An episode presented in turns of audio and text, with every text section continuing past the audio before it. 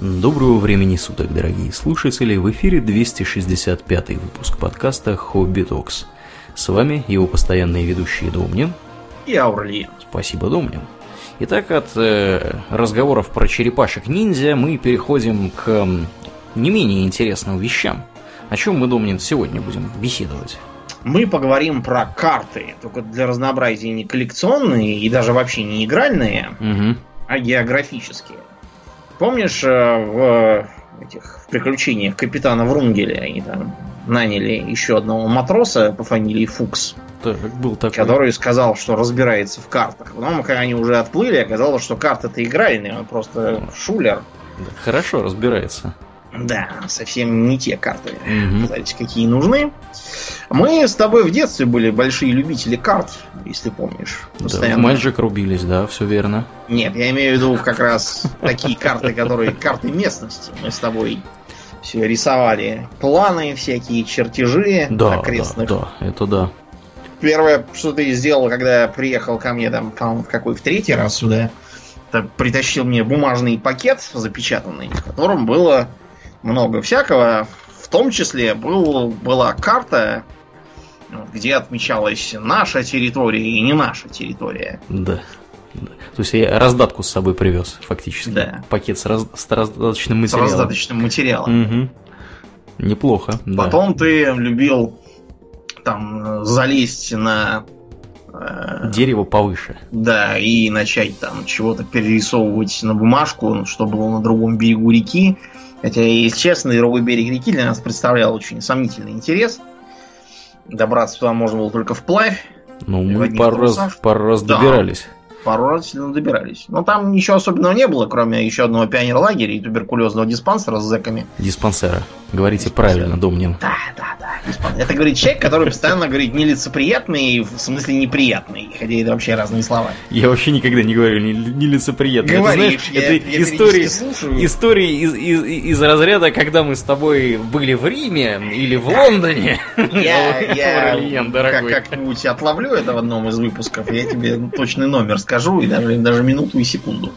Давай. Ну, в общем, э, вообще это, это дело интересное, полезное и поучительное для детей, так что мы это на самом деле правильно все делали.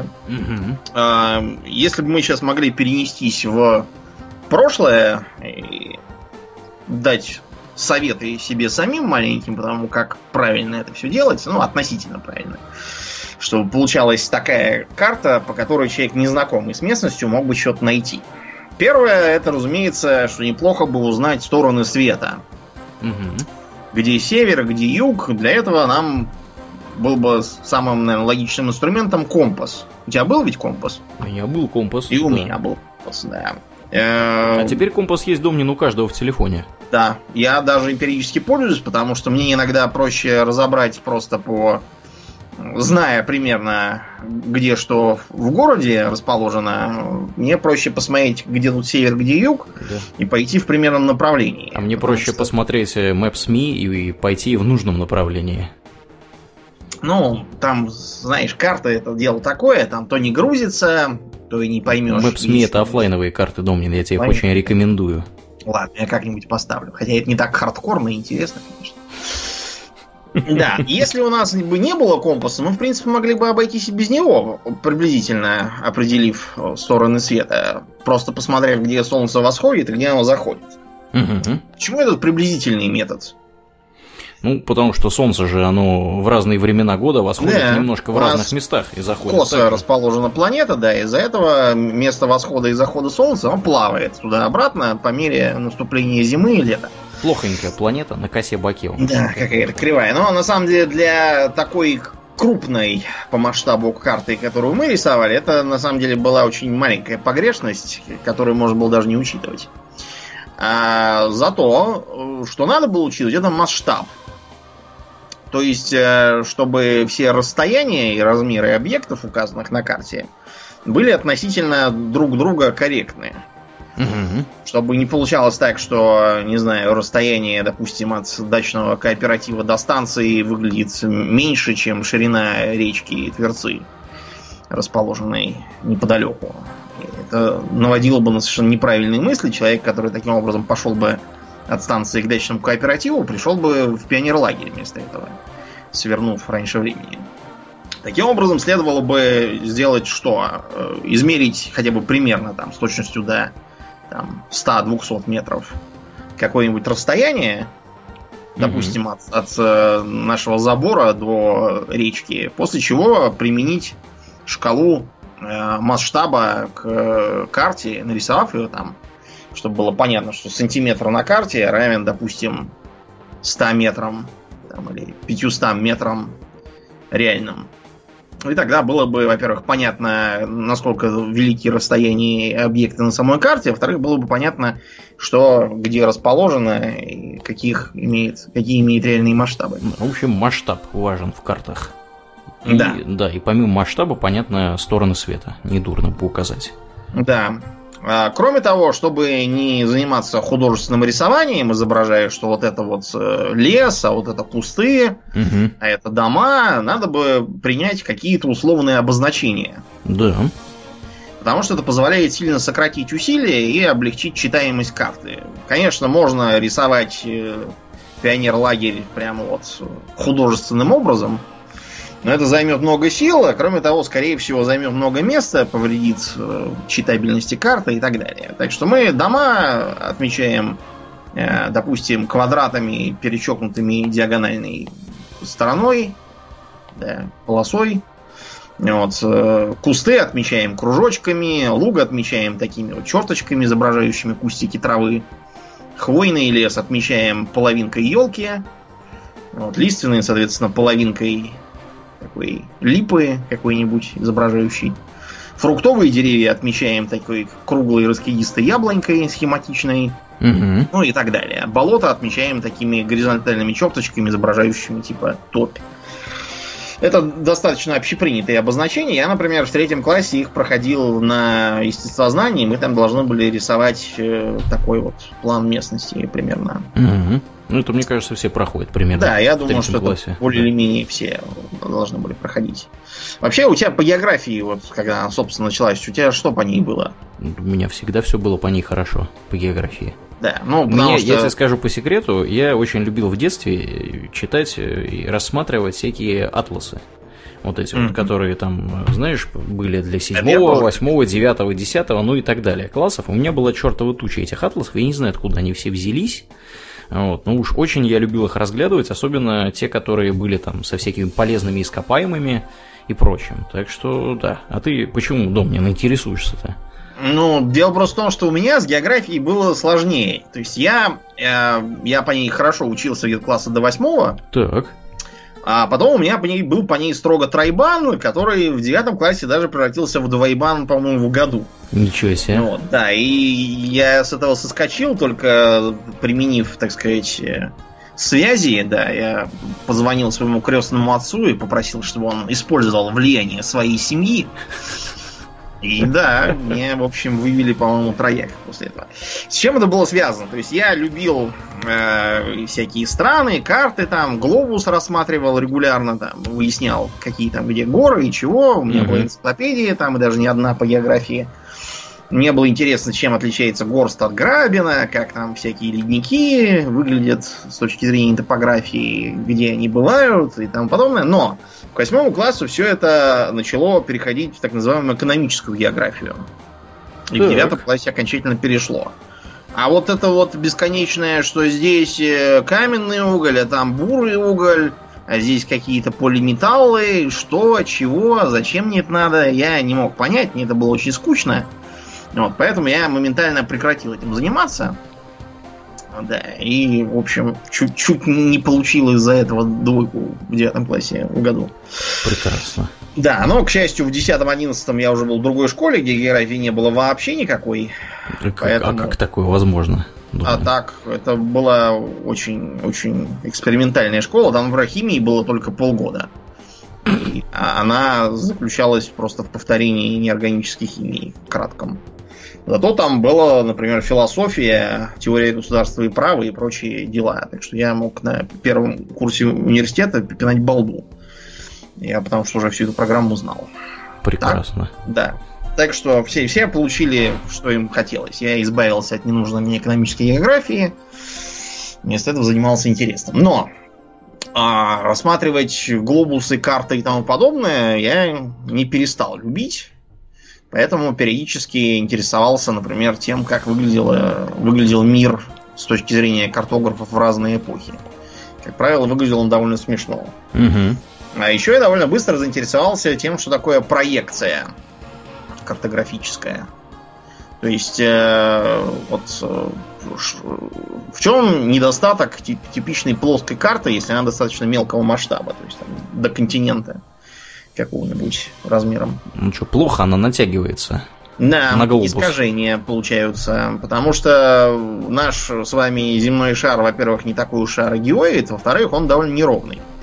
Если на него смотреть, не включая атмосферу, то будет видно, что у нас такой довольно корявый булыжник. Это просто вокруг него пузырь атмосферы круглый, получается. А так он довольно кривой.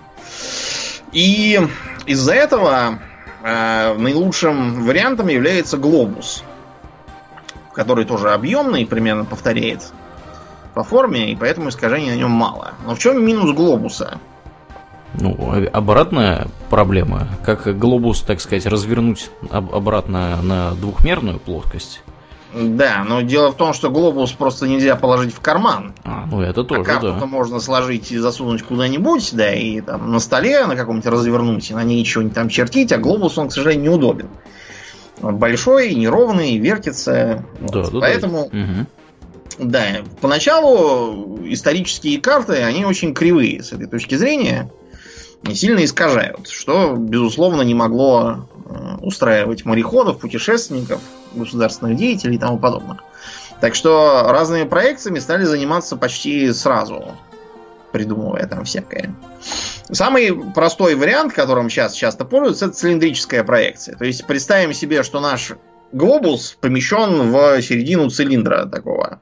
После чего с, с глобуса на внешнюю сторону цилиндра просвечивается то, что на нем изображено. Это типичный вариант э, карты, которую мы все видели, так называемая проекция Меркатора. Чуть попозже про него поговорим еще. А можно сделать другое. Ты помнишь, как выглядит э, эмблема ООН?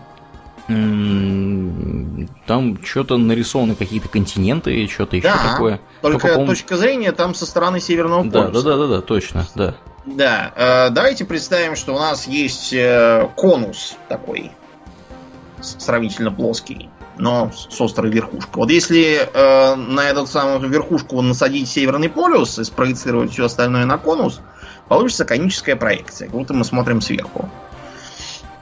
Вот. Такое, так вот, например, на эмблеме ООН и нарисовано. Есть разные другие, которые, например, лучше показывают океаны. Э, это значит, что на такой проекции придется на месте континентов делать такие разрезы чтобы океаны правильно были расположены относительно друг друга. А можно наоборот, сделать разрезы на месте океанов, тогда континенты будут правильнее. А не так, как они получаются mm-hmm. по проекции Меркатора. Да, ну, в общем, разные проекции по, по разным, разным целям служат, поэтому вот так. Немножко истории. Вообще люди начали заниматься картографией, наверное, еще до существования всякой цивилизации, там еще народоплеменной стадии развития.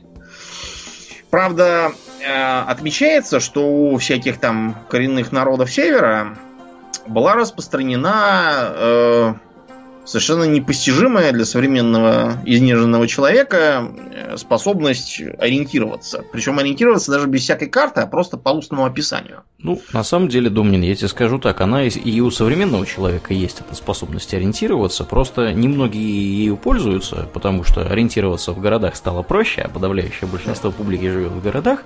Ну, а кроме того, э, интересный, интересный момент, который слабо связан с картами, заключается в том, что специалисты по э, спортивному запоминанию вещей. Э, есть такие, знаешь, соревнования для тех, кто должен запоминать там цифры пи после запятой, там до какого-нибудь знака.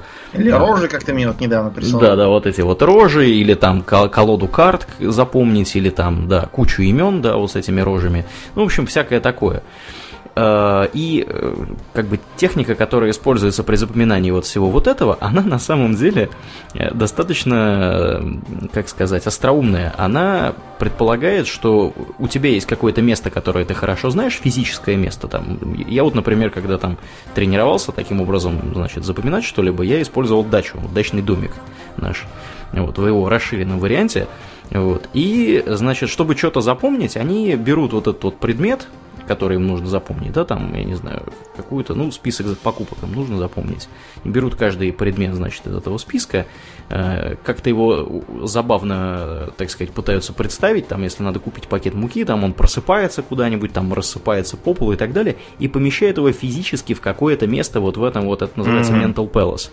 Вот, и объяснение того, почему это хорошо работает, как раз и заключается в том, что наши, так сказать, дальние предки, и, э, они, э, в общем-то, именно так без карты обходились. Им нужно было хорошо запоминать, где там находятся вкусные ягоды. Пространственную память. Да, да, да, да, да. То есть где что находится, где что можно съесть, вот, и куда лучше не соваться, потому что там живут какие-нибудь нехорошие звери. Сами тебя съедят. Вот, съедят тебя сами, да. Вот. Так что это, это вполне себе такой, да, действительно, есть факт. Угу. Вот. Ну, да, я со своей стороны могу сказать, что я э, всегда очень хорошо запоминаю обратную дорогу. Угу. Если меня куда отвезти, то я потом приду обратно таким же путем.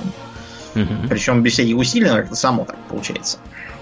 И тем не менее, первые карты, которые известны, по крайней мере, которые были найдены, это карты не Земли. Это карты неба, которые угу. отмечают э, звезды. Почему так? Потому что э, постоянных поселений поначалу не было, и э, зарисовывать какие там холмы и леса в том месте, откуда мы все равно скоро уйдем, нет никакого смысла. А звездное небо везде одно и то же. Ну, разумеется, в пределах полушария. Угу. Полярную звезду более или менее видно везде к северу от экватора. К югу в эту же роль играет Южный Крест. Соответственно. Поэтому вот так и ориентировались.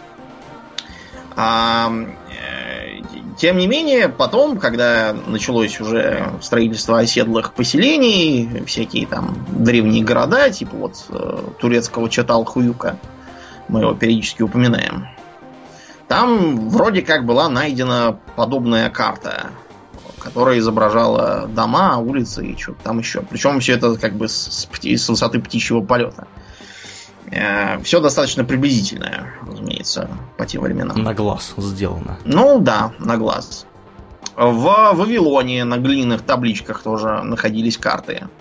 Э, как правило, э, мир представлялся как такой плоский диск, в центре которой находились те, кто рисовал эту карту, а все остальное расходилось от них к краям диска, который, видимо, омывал какой-то великий океан. Э, греческие мыслители тоже примерно так же себе представляли э, Землю, как либо диск, либо такой овал суши, который плавает э, или омывается, смотря как посмотреть, мировым океаном. Угу. Вот. Но постепенно начались всякие подвижки в сторону того, что Земля, походу, все-таки круглая. Потому что, во-первых, корабли, которые уходят за горизонт, такое впечатление, что тонут. Да, скрываются за волнами. Да. А поскольку они явно не тонут, а просто как бы уплывают все дальше, значит, что Земля у нас кривая. Ну и постепенно, там это несколько мыслителей э, высказывали эту мысль, все более развивая. Первым был, считается, Парменид. Вот, он, правда, не знал, чем бы обосновать эту теорию свою. За нее это сделал Аристотель. Э, считается, что Аристотель, видимо, не сам считал, э, а пользовался чужими расчетами, но э, их расчеты на самом деле немножко преувеличены. Они немножко ошиблись, поэтому сочли, что окружность Земли где-то в полтора раза выше, чем реальная. Я не помню, почему именно, да, но вот так вышло. А Аристотель это все обосновывал тем, что, во-первых, корабли, во-вторых, звездное небо ощутимо меняется из разных частей Земли, что, видимо, показывает то, что кривая Земля начинает нам заслонять края. А во-вторых, когда бывает лунное затмение, то видно, что Луну заслоняет нечто круглое. Видимо, это наша планета такая. Угу. Да. Вот примерно так и, и пришли к этому выводу. Из-за этого э, распространено мнение о том, что вот там, когда Колумб плыл вокруг, э, плыл эту самую Америку искать, что моряки боялись, что они доплывут до края земли и свалятся, это все брехня на самом деле. Идея о том, что Земля круглая, как раз в эпоху Возрождения, то есть, э, когда Колумб отправлялся в свое плавание, снова возобладала. Это в темные века и раннее Средневековье она как-то забылась, и э, средневековые карты сильно утратили изящество. А утратили они не только эту идею, но еще одну очень интересную мысль. Был такой знаменитый географ и астроном по имени Эратосфен. Угу. Он был еще и Александрийский библиотекарь, кстати. По совместительству работал на да. две ставки. Да. В общем, знатный был ученый, а бы кого не поставили бы руководить Александрийской библиотекой. Угу. Так вот, он не просто нарисовал карту, исходя из своих представлений о мире. Карта, в общем, более или менее совпадает с э, реальностью. Просто надо делать скидку на то, что э, особо далеко греки и известные люди не заплывали, поэтому на ней, в общем, довольно точно показано Средиземное море, mm-hmm. Пенинский полуостров, Пиренейский полуостров – какие-то очертания на месте Британии и Ирландии. Там два острова, один побольше, другой поменьше. На севере какой-то непонятный остров, который изображает то ли Гиперборею, это вот, кусок ли... Скандинавии, скорее всего. Наверное, да, да, да, да, да. И, видимо, на месте Исландии остров Туле тот самый, который потом нацисты все выискивают. Ну, на самом деле, это может быть не только Исландия, это могут быть и эти, как они называются? Фареры. Фареры, да, да, да, да, да. Там, там же островов всякая чертова туча. Да. Вот. Ну, скорее всего, это действительно Исландия, потому что она самая крупная из того, что там было, и в нее статистически проще было попасть случайным путешествием. Путешествием. Да, да, так что да, да, похоже на правду. С другой стороны, на юге мы видим э, Африку, примерно вот до того, как она уходит на юг, в районе современного Марокко. Угу. Атлантическое побережье Африки не изучено особо. Вот. А на юге вот до низовий Нила, где Эфиопия, Сомали, Африканский рог, Аравия достаточно точно, э, и Персидский залив отмечены, Иран, а дальше идет э, Индия. За Индом видно Ганг. Правда, на юг Индия не уходит не изучена еще была. И Средней Азии тоже кусок есть. Но самое интересное здесь не это, а то, что Эратосфен э, применил меридианы. Угу. Э, то есть э, умозрительные линии, проведенные перпендикулярно друг другу, образующие такую вот координатную сетку, которая позволяла, э, во-первых, э, рассчитать взаимное расположение всего правильное, сравнительное. А во-вторых, позволяло лучше ориентироваться, так сказать, по координатам. Правда, то, что сделал Ротосфен, оно отличается от современного. Сейчас мы стараемся пользоваться астрономическими умозрительными линиями. Всякие параллели, там нулевой меридиан отсчитывают все от разных. Во Франции от Парижской обсерватории, в Британии от Гринвичской. У нас, например, отсчитывалось от э, Петербургской, где в Пулково обсерватория. Угу. Да, а вот во времена Эратосфена они были проведены через всякие ключевые точки. Через города, например, вот через ту же Александрию, э, вот, э, через Афины, по-моему, один. Еще один через этот самый Туле, который Исландия, видимо. Еще один через э, Геркулесовые столпы. Ну, в общем, они были привязаны не астрономически, а так вот. Поэтому получалось неравное между ними расстояние, но, по крайней мере, это уже был прогресс. Следующим был Гепарх. Вот Гепарх уже сказал, давайте мы не будем привязываться к всяким условным точкам, а вместо этого сделаем по-другому. Э, возьмем деление круга, которое предложили еще месопотамцы, на 360 градусов. Такое же было у э, китайцев, только они делили по, э, как бы, по числу дней в году, у них получалось 365 градусов. На 360 они перешли уже потом. Да, и вот э, получилось, что у нас есть 360 градусов, каждый градус разделен на минуты, минуты разделены на секунды, получилась вот такая вот квадратная сетка. у гепарха. Почти как современная. Да, тут вопрос интересный, почему они на 360 делили, потому что это вообще вавилонская фишка. Да. А, у них э, было принято, почему, собственно, у нас э, по 60 там, минут, да, да. по 60 секунд 60. и всякое такое. Дело в том, что э, цифра 6, она очень удобная. А цифра 60, она еще более удобная. Она э, делится много на что.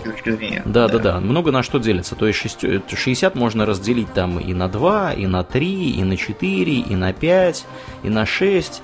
Вот, э, на, на все подряд. В общем, как бы это довольно удобное для вычисления число. Собственно, поэтому вавилоняне и, собственно, им и пользовались. Как оно оказалось у греков, ну, видимо, культурные и всякие математические традиции, они как-то кочевали по региону. Вот, и, так сказать, они уже стояли, греки стояли на плечах гигантов из Междуречья. Да, ну вообще Междуречье считалось тогда за родину всего научного, магического и таинственного. Поэтому, например, когда Пифагор должен был придать какую-нибудь э, авторитет своим этим безумным идеям про поклонение бабам и не откусывание от целой булки, Далась тебе его булка. Да, ну я Думаю, я каждый раз, когда про каждый второй раз упоминая Пифагора, он вспоминает эту булку. Ну и что, ничего было выдумать всякую ерунду. И не буду тебя упоминать. Так вот, э, он объявил, что все это не сам выдумал, а вот получил от египетских и вавилонских жрецов там каких-то. Это просто считалось за вот, круто. Это место знаний такое было. Да, а следующим известным географом был Клавдий Птолемей. Вот он создал почти современного вида карту Европы, Азии до Индии и Северо-Восточной Африки. Этой картой пользовались чуть ли там не до нового времени, без особых изменений. Таким образом, получилось вот зайчатки более или менее современной картографии, которую потом еще долго не происходили, потому что античность кончилась, вот, и началось темное средневековье. В средние века были распространены так называемые карты ТО. ТО? Техни- да. Техническое... Не Нет, все что? гораздо хуже. Эм, значит, э, поскольку все, все наследие античности, все познания были благополучно утеряны, э, мир описывался исходя из туманных ветхозаветных описаний и мутных учений таких э, отцов церкви, как Исидор Сивильский и Биата из Льебаны. Я даже не знаю, где это Льебана такая. Да, какое-то неприличное у нее название, скажем прямо. Странное, да. Значит, типичная карта ТО выглядит э, как, э, не знаю, как печать чьей-то бухгалтерии. То есть она такая круглая, эм, и она перечерчена в виде буквы Т эм, на три как бы неравные части. Это все восходит к тому, что, значит, э, после того, как Ной помер, земля была разделена между его сыновьями на три части, что вот там были Сим, Хам и Афет, и что и Афету досталось больше, а Хаму меньше. В общем, э, на самом деле все это никакого отношения к реальности не имеет. То есть там просто было разделено круг на три неравные части. На одной было написано Азия, на другой Африка, на третьей Европа. Карта это вообще не является, это так, какая-то, знаете, чисто умозрительная модель мира для людей, которые приблизительно наслышаны, что вот где-то там есть Африка, а где-то там Азия. Mm-hmm. И, между прочим, именно от этих карт появилось такая, такое понятие, как пуп Земли.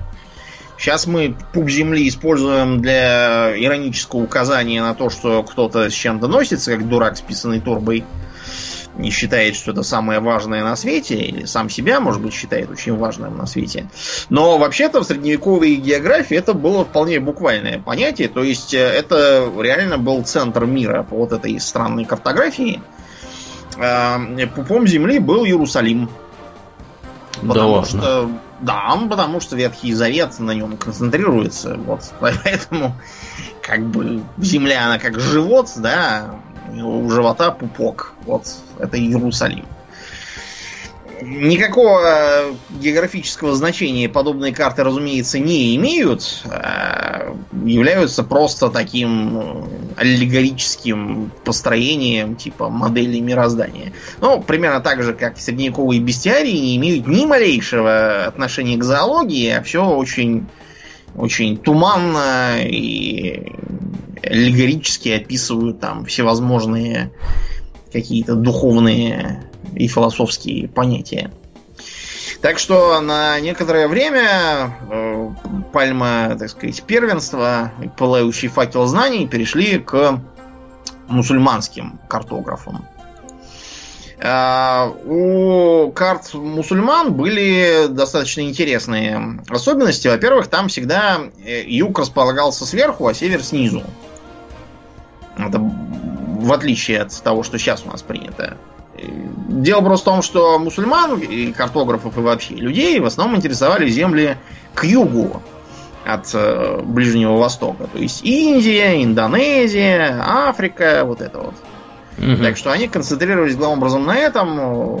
Плавали их мореплаватели туда. Плавать по Средиземному морю было особо некуда.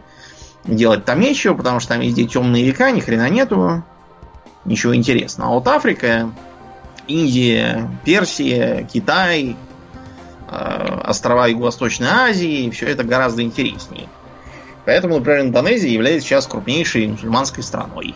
Потому что они туда совершали мореплавание, э, преувеличенные, перевранные э, отзывы о которых легли в основу всяких там путешествий Синдбада морехода. Угу. Вот, и они туда занесли в том числе свою религию.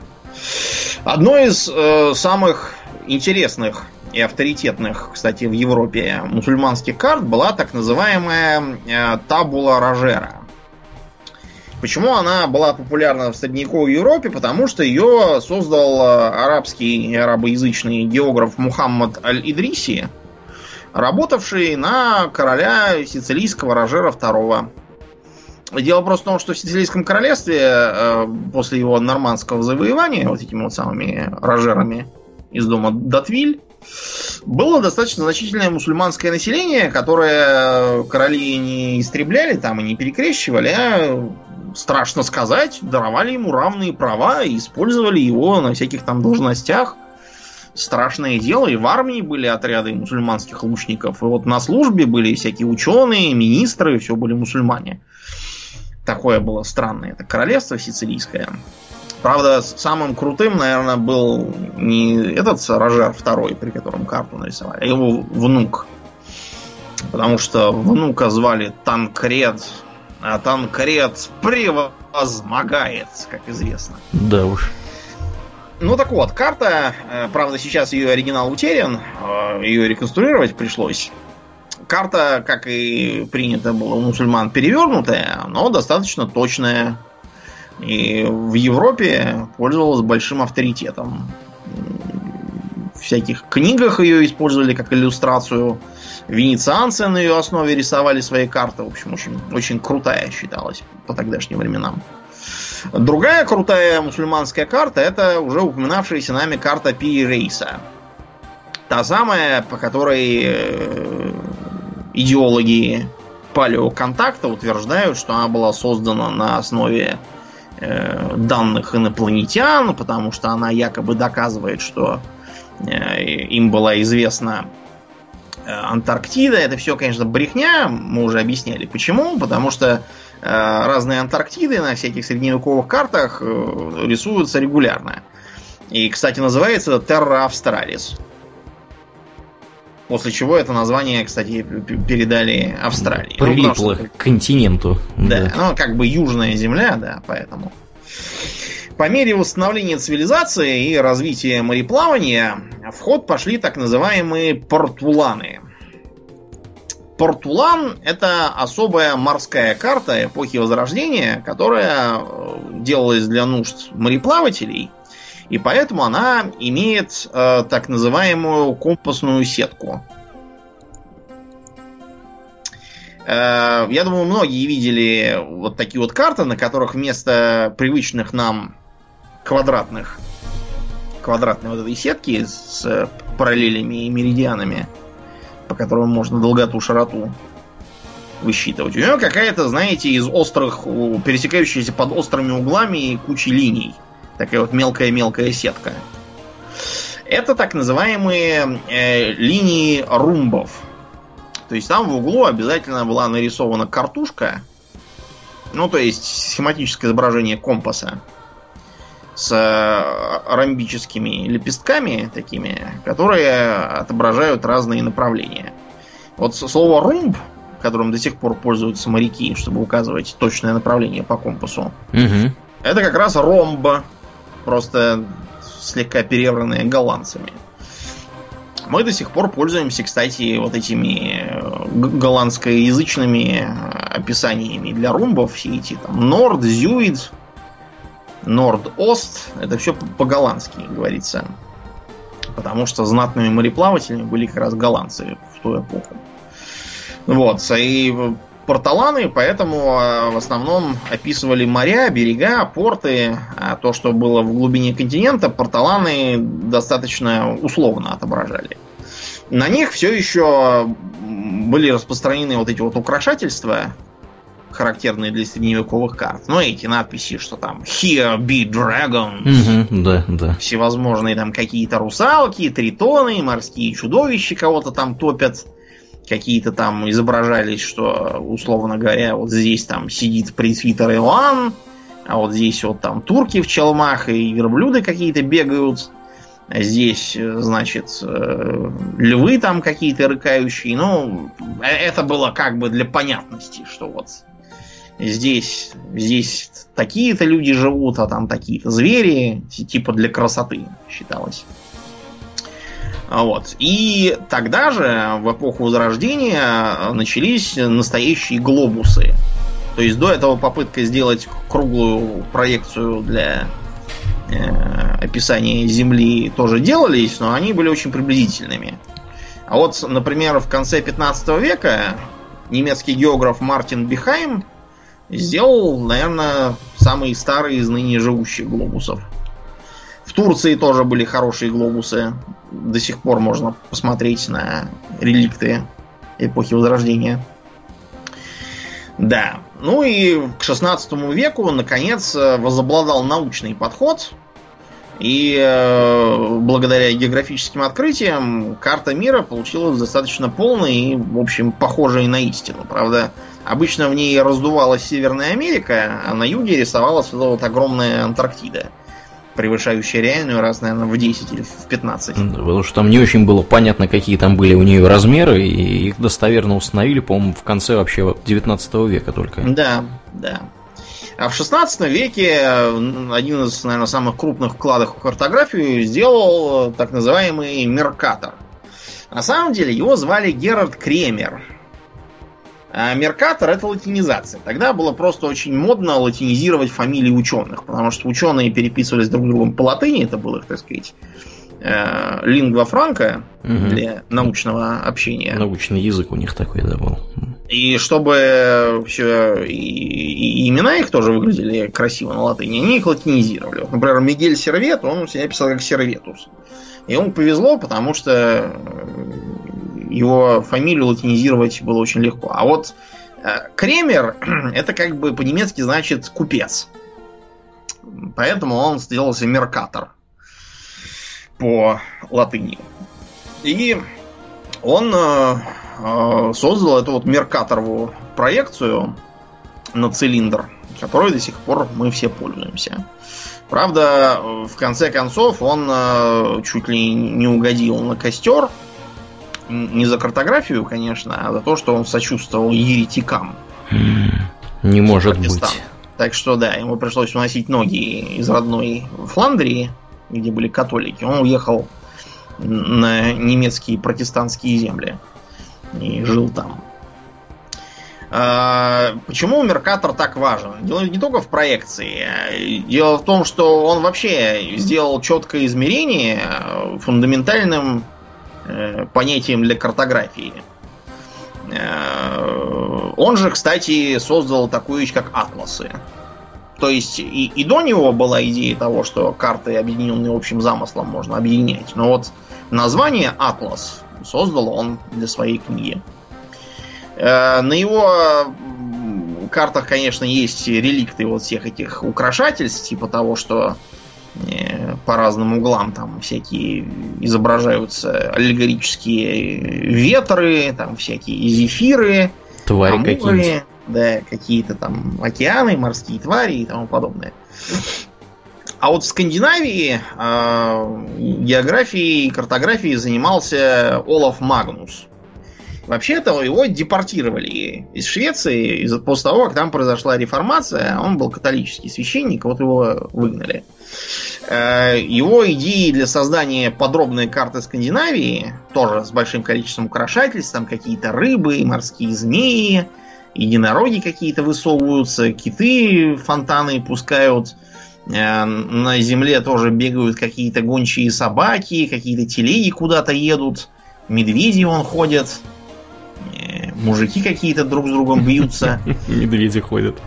Да, в общем, много чего он тут нарисовал, очень красивая и красочная карта. Он пытался таким образом заинтересовать э, папство тем, какая классная на самом деле это Скандинавия, и как было бы неплохо там провести контрреформацию. Э, успеха он, как можно понять из современного состояния религии в Швеции, он не добился, но карта зато получилась симпатичная. Это была, наверное, первая настолько подробная и дотошная карта Скандинавии сделанная. А вот у нас в России как было с картами в ту эпоху? С картами? А как у нас было с картами?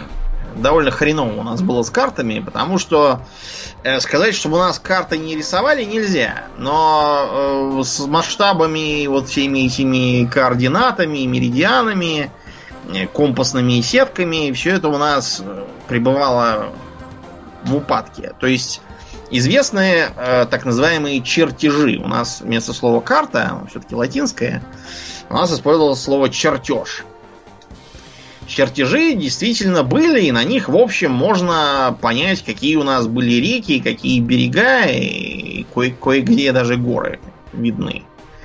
Можно видеть, например, Черное море, Азовское море, Волгу, Дон, Днепр, э, Волхов, Балтийское побережье. Но все это очень приблизительно. Белое море тоже видно, Архангельск. Все очень приблизительно, потому что как бы у нас навигация осуществлялась по рекам, причем не обязательно на кораблях, у нас и э, на конях тоже старались перемещаться по замерзшим рекам, как по дорогам. Вот, поэтому такие у нас получались странные карты, по которым на самом деле было тяжело ориентироваться, если оторваться от этих самых рек. Да, ну, слава богу, рек у нас было немало. Да, рек было немало, и, между прочим, Сибирь мы осваивали тоже по рекам. И чертежи, вот была такая карта Петра Годунова, вот, по которой э, мы осваивали Сибирь. Там можно найти он э, Нерчинск, вон Киргизы, Нерчинск. Самцы, Нерчинск, да, Нерчинск. Э, Китай, Весь Китай прямо там у них на ну, карте. не весь Китай, там видно, видно, я так понимаю, что это Великая Китайская стена так изображена. Написано Царство Китайское, и за ней какой-то домик. Угу. Это, видимо, Пекин, может быть, изображается, я уж не знаю. Ну вот, и э, река Амур, он видна. Чего тут еще? Волоки разные отмечены. Ну, в общем, то, то, что нам было надо, все отмечено. Главным образом, реки, всякие притоки и озера, потому что ориентировались мы в основном по ним. И вот реки были сравнительно неплохо переданы.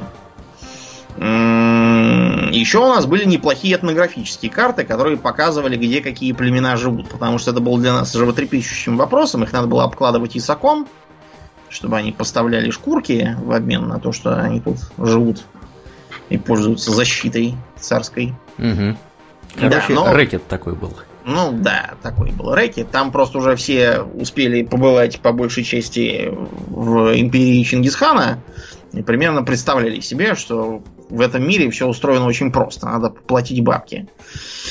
Да. Да уж. Так что никто особо не спорил. На самом деле научная картография у нас пошла только со времен Петра Первого, потому что он же вообще у нас рывок сделал с точки зрения науки и образования, поэтому вот э, он э, начал эту работу, которая вылилась потом в создании российского атласа. Так и назывался документ 1745 года, назывался «Атлас Российской», состоящий из 19 специальных карт, представляющих Всероссийскую империю с приграничными землями по правилам географическим и новейшим обсервациям. То есть наблюдениями. Обсервация это 5.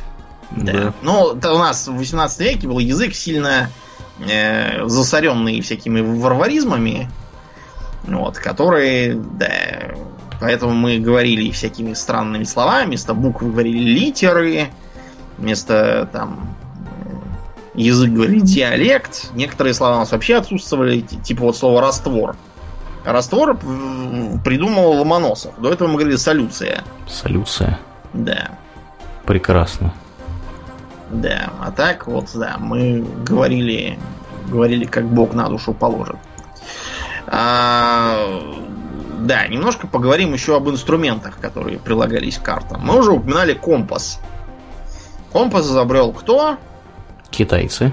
Китайцы, да, изобрели, хотя есть там всякие странные идеи о том, что якобы все это было еще и у каких-то там Э, Древних укров? Нет, нет. На сей раз у каких-то древнегреческих э, эзотериков якобы было что-то такое, но, скорее всего, это просто очень неправильно понятые аллегории. Так что считаются за китайцев. Это было, так называемое, одно из четырех открытий великих у них. Одно компас, другое порох, третье бумага, а четвертое это печатный станок. Тогдашний у них. Да, компас э, выглядел типичный как э, такая колесница. Он был большой. А на колеснице был укреплен постамент, на котором такая была фигурка с, с вытянутой рукой. Вот эта фигурка была стрелкой. А, как правило, она настраивалась не на север, а на примерное направление на имперскую столицу, где бы она ни была в тот момент. И фигурка как бы изображала действующего императора, что как бы куда бы ни занесло его верных подданных, э, рука императора показывает им дорогу домой. The Emperor protects. Да уж. Э, это был, понятно, очень такой громоздкий инструмент, так что в быту и в мореплаваниях, типа вот плавании Джан использовался так называемый водяной компас. Водяной компас очень просто выглядит, то есть его можно сделать в бытовых условиях. Я, например, делал. То есть берется какая-нибудь миска с водой, берется кусок пробки там, или еще что-нибудь такого. Желательно что-нибудь легкого и плавучего. Пробка идеальный вариант. Э, берем иглу швейную, желательно сравнительно толстую. Ее намагничиваем. Ты намагничивал когда-нибудь иглы? Не помню, может быть. Значит, чтобы что-то намагнитить, нужно взять э, вот магнит такой типичный в виде подковы, который и так, совершая круговые движения, проводить им вдоль намагничиваемого предмета, а потом отводить в сторону. Тогда он через некоторое время начнет всякие скобки, там, скрепки к нему начнут прилипать. Я таким образом намагничивал отвертки, чтобы удобнее было. А, ну да, да, да, кстати, да, это да. Угу. Сейчас, правда, уже продают намагниченные заранее, так что я это уже давно не делаю. Уже просто купил готовые. Ну так вот, таким же образом я намагнитил э, иглу, воткнул ее в пробку, и она, плавая в воде, будет показывать примерное направление на север. Примерное. Э, в Китае такие использовались, по-моему, вплоть до вот этих самых, до империи Цин, а в Европе перешли постепенно на сухие компасы, которые просто выглядели как э, вертикальная ось, на которую поставлена намагниченная пластинка. В чем минус такого компаса? В том, что на море с ним не поплаваешь. У тебя эта пластинка будет просто падать. Конечно, там же волнение всякие. Да, там же волнение. Так что одним из важнейших открытий стало введение так называемого э, карданного компаса. Был один ученый по фамилии Кардано, который создал не только карданный вал, но и очень интересный э, подвес такой. То есть э, э три кольца, одно каждое, так сказать, меньше и внутри другого. И в центре располагается компас. Как, как бы он не волновался, кольца будут смещаться – и компас останется в состоянии покоя относительном. Вообще-то Кардано придумывал это вовсе не для компасов. Он таким образом хотел сделать более комфортную езду в повозках по тогдашним дорогам для всяких VIP mm-hmm. тогдашних королей и тому подобного.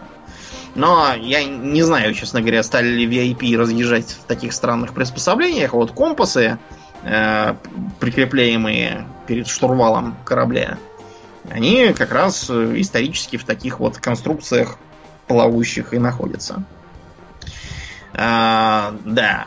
А помимо компаса, разумеется, нужно было употреблять и э, определение широты и долготы. Для этого использовалась астролябия. Астролямблия. Да, астролямблия. Значит, э, типичная астролябия выглядит следующим образом. Такой диск э, медный с делениями. Вот, и э, у него он, он висит перпи, э, он висит перпендикулярно Земле. И, значит, на оси параллельной Земле укреплена такая трубочка, через которую можно смотреть.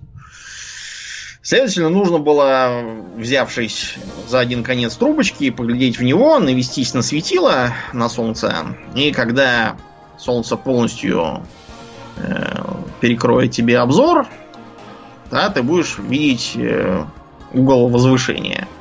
После чего можно будет э, вычислить географическое положение. Эм, минус в чем? В том, что смотреть на Солнце несколько не полезно для зрения. Так что для навигаторов было типично профессиональное заболевание глаз. С последующей слепотой. Это вредно.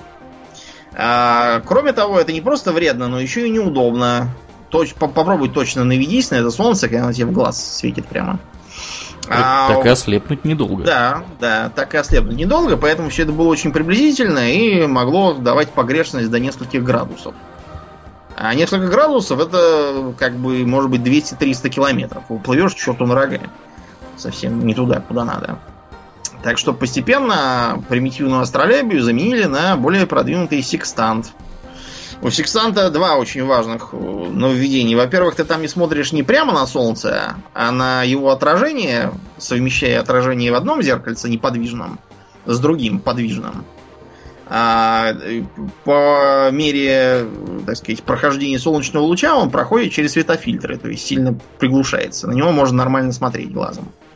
Таким образом, ты можешь, во-первых, более точно совместить его, а во-вторых, не посадить зрение. И в-третьих, э, регулировка там осуществлялась с помощью понижающей передачи. То есть ты крутишь винт, и медленно-медленно у тебя э, рейка сдвигается. Таким образом можно было гораздо точнее определять свое положение. Все продумано. Да, да, по карте. А, и вот примерно с этого и отчитывается современный подход к картографии который строится на точных измерениях. Например, ты знаешь, как э, э, выглядят э, современные компасы на кораблях? А как они выглядят? Uh, у них uh, может быть, ну, скажем так, они могут весить килограммов 50. Ого. Потому что, да, и сейчас используется так называемый гирокомпас. Ну, это который с гироскопом, который да. всегда горизонтально находится, как бы там корабль не колбасило. Да, для чего его... Дело не только в том, чтобы его как бы качка корабля не мешала. Дело просто в том, что существует такая вещь, как девиация. Магнитные полюса Земли, они не привязаны к географическому северному и южным полюсам и периодически сползают. Таким образом, если ориентироваться по, допустим, картам 18 века, даже достаточно точным, э, будет очевидно, что сейчас компас будет показывать немножко не то, и прокладывать курс, как у исторических мореплавателей, у тебя не получится.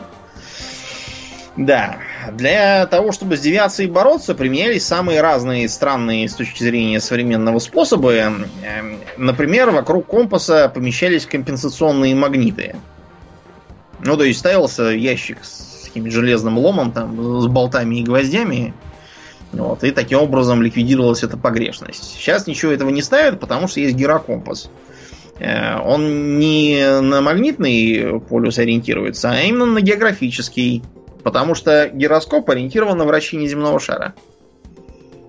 Э, на современном сухогрузе гирокомпас, вот он здоровенный такой. В нем ротор такой тяжелый на 20 килограммов. Так что сам компас в целом может до половины центнера весить. На военных кораблях, понятно, там какое-то совсем сложное оборудование. Я ничего не понял, как оно устроено, поэтому про него говорить не будем. Вот э, такие были трудности, представляете, без GPS как-то люди обходились. А сейчас мы можем спокойно ориентироваться с точностью до 20 метров. Можем в карту заглянуть. Да. Посмотреть, что там, как там. Да. Ты знаешь, что вот для гражданских навигаторов погрешность 20 метров установлена искусственно? Конечно, конечно. Да. А вот э, военные могут иметь погрешность меньше 3 метров. Ты про GPS говоришь? Да, про Или про ГЛОНАСС? А я не знаю, какая у ГЛОНАССа У ГЛОНАССа, я думаю, тоже примерно так же все устроено. Не докладывали, да. Я удивился, знаешь, почему? Потому что ГЛОНАСС, оказывается, советская разработка. Да, ну, в принципе, да. неудивительно. Ее почти, почти доделали, тут Советский Союз рухнул, и ГЛОНАСС вместе с ним тоже пришел в совершенную негодность. Лет на 20. Да, потом срочно стали пожарными темпами все это возрождать. Угу. Ну, у меня тут, кстати, вертолеты дома не летают. Я не знаю, будет ли слышно это в записи или нет. Но нет, не о, том, о том, что там происходит, я расскажу после шоу. Ну ладно, я тогда предлагаю в после шоу и перетекать. Перетекать, да. Сегодня поговорим про, про любителей неправильно распорядиться своими и чужими деньгами. Да. Были там такие умники. Вот.